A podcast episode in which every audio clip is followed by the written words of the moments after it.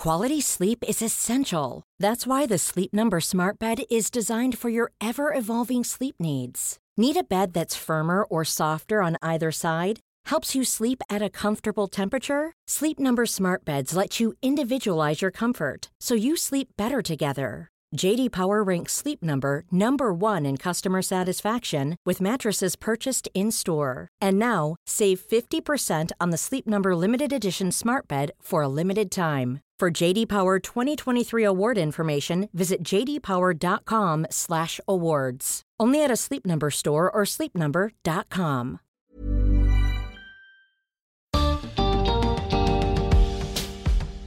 Cuando te enfermas, ¿piensas en lo que podrías haber hecho para prevenirlo? ¿Y qué pasa cuando otro se enferma? ¿Sabes que la prevención de muchas enfermedades también está en tus manos? Bienvenidos al podcast de TED en español. Soy Jerry Garbulski. La principal herramienta que tenemos para prevenir las enfermedades contagiosas son las vacunas. En su charla en TEDx Río de la Plata, la pediatra Romina Lipster muestra cómo al vacunarnos no solo nos estamos cuidando a nosotros mismos.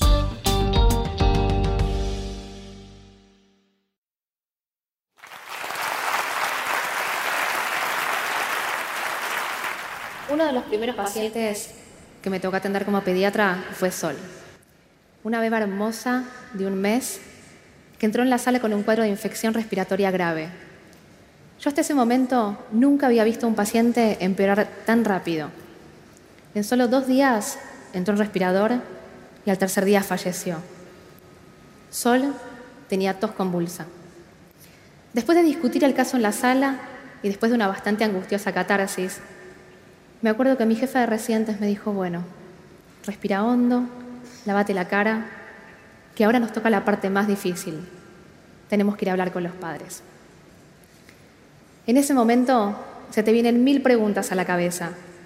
Desde por qué una beba de un mes corre con una suerte tan desafortunada, hasta si podríamos haber hecho algo para evitarlo. Antes de que existan las vacunas, muchas de las enfermedades infecciosas mataban millones de personas por año. Durante la pandemia de gripe del año 1918 murieron 50 millones de personas. Eso es más que lo que tiene Argentina hoy. Tal vez los que son un poco más grandes se deben acordar de la epidemia de polio que hubo en Argentina en el año 1956. En ese momento no había una vacuna disponible contra la polio. La gente no sabía qué hacer Estaban como locos, salían a la calle a pintar los árboles con cal, ponían bolsitas de alcanfor en la ropa interior de los chicos como si eso pudiera llegar a ser algo. Durante la epidemia de polio murieron miles de personas y miles de personas quedaron con secuelas neurológicas importantísimas. Yo esto lo sé porque lo leí, porque gracias a las vacunas mi generación tuvo la suerte de no vivir una epidemia tan terrible como esa. Las vacunas son uno de los grandes éxitos de la salud pública del siglo XX.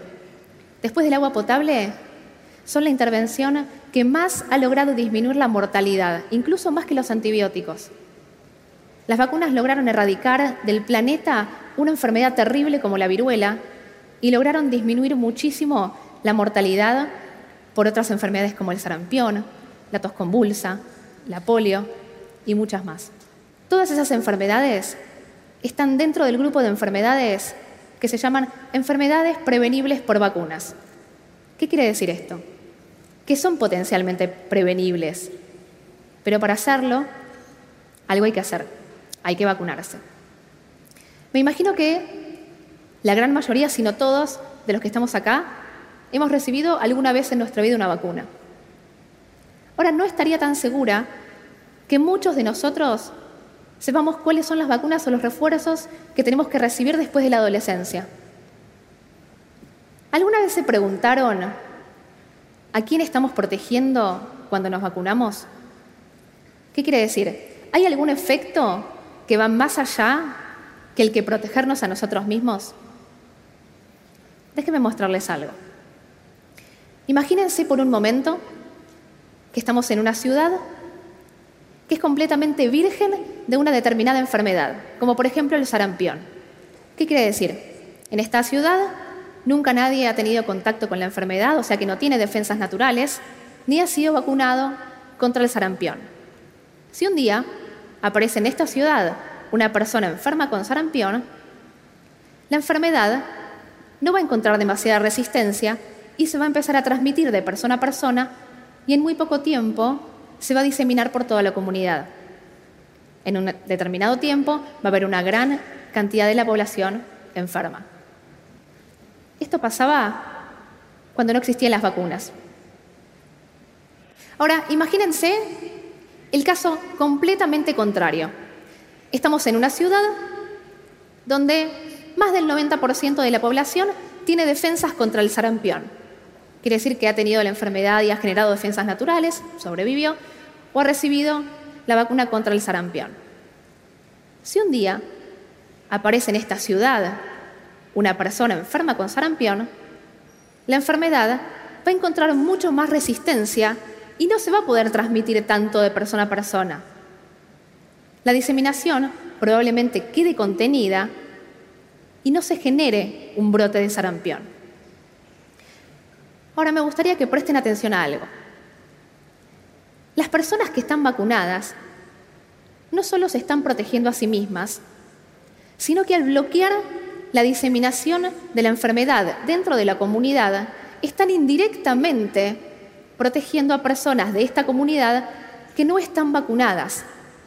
Crean como una especie de escudo protector que al hacer que no entren en contacto con la enfermedad, estas personas queden protegidas. Este efecto indirecto de protección de las personas no vacunadas en una comunidad por el solo hecho de estar rodeadas de personas vacunadas se llama inmunidad colectiva. Muchas personas en la comunidad dependen casi exclusivamente de esta inmunidad colectiva para protegerse de las enfermedades. Estas personas no son hipotéticos en una animación. Esas personas son nuestros sobrinos, nuestros hijos, que tal vez son muy chiquititos como para haber recibido sus primeras vacunas. Son nuestros padres, nuestros hermanos, nuestros conocidos, que tal vez tienen alguna enfermedad o están recibiendo alguna medicación que les disminuye las defensas. También son aquellas personas que son alérgicas a alguna determinada vacuna, Incluso podemos ser cada uno de nosotros. Si sí nos vacunamos, pero en nosotros la vacuna no generó el efecto esperado, porque no todas las vacunas son siempre 100% efectivas. Todas estas personas dependen casi exclusivamente de la inmunidad colectiva para protegerse de las enfermedades. Ahora, para alcanzar este efecto de la inmunidad colectiva, se necesita que un gran porcentaje de la población esté vacunado. Este porcentaje se llama umbral. Este umbral depende de muchas variables. Depende de las características del germen, de las características de la respuesta inmune que genera la vacuna. Pero todas tienen algo en común, que si el porcentaje de la población en una comunidad está vacunado es por debajo de este número umbral, la enfermedad se puede empezar a diseminar más libremente y se puede generar un brote de esa enfermedad en la comunidad. Incluso enfermedades que hasta ese momento estaban controladas pueden volver a aparecer. Esto no es solo una teoría, esto pasó y pasa. En el año 98, un investigador británico publicó un artículo en una de las revistas más importantes de medicina que decía que la vacuna triple viral que es la que se da para sarampión, paperas y rubiola, se asociaba al autismo. Esto generó un impacto inmediato. La gente empezó a dejar de vacunarse, empezó a dejar de vacunar a sus hijos. ¿Y qué pasó? El número de gente vacunada en muchas comunidades del mundo bajó por debajo de este umbral. Y hubo brotes de sarampión en muchas ciudades en el mundo, en Estados Unidos, en Europa. Mucha gente se enfermó y gente se murió de sarampión. Ahora, ¿qué pasó? Este artículo también generó un revuelo enorme dentro de la comunidad médica. Decenas de investigadores se pusieron a evaluar si esto realmente era cierto. No solo que ninguno pudo encontrar una asociación causal entre la vacuna triple viral y el autismo a nivel poblacional, sino que se encontró que el artículo este tenía cosas incorrectas. Y no solo eso, sino que era fraudulento. Era fraudulento. De hecho, la revista se retractó públicamente de este artículo en el año 2010. Una de las principales preocupaciones y excusas a la hora de no vacunarnos son los efectos adversos. Las vacunas, así como los medicamentos, pueden tener posibles efectos adversos. La mayoría son leves y temporales, pero los beneficios son siempre mayores que las posibles complicaciones. Cuando nosotros estamos enfermos, queremos curarnos rápido, ¿no es cierto? Muchos de los que estamos acá, por ejemplo, si tenemos una infección, tomamos antibióticos, tenemos presión alta, tomamos antihipertensivos, tomamos drogas cardiológicas. ¿Por qué? Porque estamos enfermos y queremos curarnos rápido. Y no nos lo cuestionamos demasiado. Ahora, ¿por qué nos cuesta tanto pensar en prevenir las enfermedades? En cuidarnos cuando estamos sanos. Nosotros nos cuidamos mucho ante la enfermedad o nos cuidamos ante situaciones de peligro inminente. Me imagino que casi la mayoría de los que están acá se deben acordar de la pandemia de gripe A que hubo acá en Argentina y en todo el mundo en el año 2009. Cuando los primeros casos empezaron a salir a la luz, nosotros acá en Argentina estábamos entrando en la época invernal. No se sabía absolutamente nada. Todo era un caos. La gente salía con barbijos a la calle, nos abalanzábamos en las farmacias para comprar alcohol en gel. La gente hacía colas en la farmacia para recibir una vacuna que ni siquiera sabían si era la vacuna que los protegía contra este nuevo virus. No se sabía absolutamente nada. Yo en ese momento, además de estar haciendo mi beca de investigación en la Fundación Infant, trabajaba como pediatra a domicilio para una empresa de medicina prepaga.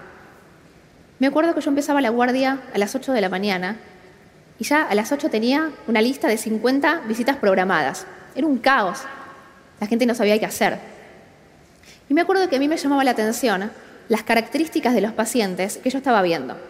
Eran pacientes un poquito más grandes que lo que acostumbrábamos a ver en los inviernos, con cuadros febriles más prolongados, y me acuerdo que se lo comenté a mi mentor de la beca de investigación, y él por su lado había escuchado de un colega la gran cantidad de mujeres embarazadas y de adultos jóvenes que estaban siendo internados en terapia intensiva con cuadros de muy difícil manejo. En ese momento nos propusimos entender qué es lo que estaba pasando. Lunes a primera hora, agarramos el auto y nos fuimos a un hospital en la provincia de Buenos Aires que se suponía que era el hospital de referencia para los casos del nuevo virus de influenza. Llegamos al hospital atestado de gente, todo el personal de salud vestido con trajes de bioseguridad tipo NASA, nosotros con un barbijito en el bolsillo, yo hipocondríaca no respiré durante dos horas, pero pudimos ver qué es lo que estaba pasando. Inmediatamente nos pusimos en contacto con pediatras de seis hospitales en Capital y en el conurbano bonaerense. Y nos propusimos, en el menor tiempo posible, poder entender cómo se comportaba este nuevo virus en nuestros chicos. En un trabajo maratónico, en menos de tres meses, pudimos ver qué características tenía este nuevo virus H1N1 en los 251 chicos internados por este virus en estos hospitales. Pudimos ver cuáles eran los chicos que más gravemente se enfermaban, que eran los menores de cuatro años, especialmente los menores de un año, pacientes con enfermedades neurológicas, chiquitos con enfermedades pulmonares crónicas. Identificar esos grupos de riesgo fue importantísimo para poder incluirlos como grupos prioritarios en las recomendaciones de la vacuna antigripal, no solo acá en Argentina, sino en otros países donde todavía no había llegado la pandemia. Un año después, ya había una vacuna disponible contra el virus pandémico H1N1, nosotros quisimos ver qué es lo que había pasado. Después de una enorme campaña de vacunación apuntada a proteger los grupos de riesgo,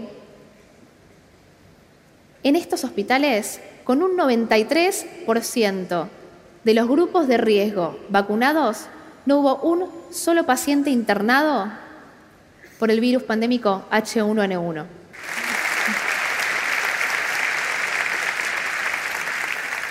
Año 2009, 251. Año 2010, cero. Vacunarse es un acto de responsabilidad individual, pero que tiene un enorme impacto colectivo. Si yo me vacuno, no solo me estoy protegiendo a mí misma, sino que también estoy protegiendo al otro. Solo tenía tos convulsa. Sol era muy chiquitita y todavía no había recibido su primera vacuna contra la tos convulsa. Yo todavía me pregunto, ¿qué hubiera pasado si todas las personas alrededor de Sol hubieran estado vacunadas?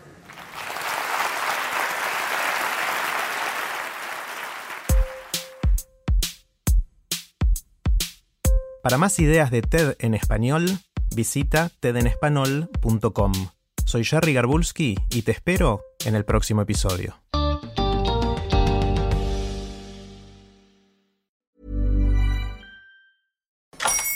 Hola, buenos días, mi pana. Buenos días, bienvenido a Sherwin Williams. ¡Ey! ¿Qué onda, compadre? ¿Qué onda? Ya tengo lista la pintura que ordenaste en el ProPlus app. Con más de 6.000 representantes en nuestras tiendas listos para atenderte en tu idioma y beneficios para contratistas que encontrarás en aliadopro.com. En Sherwin Williams somos el aliado del PRO.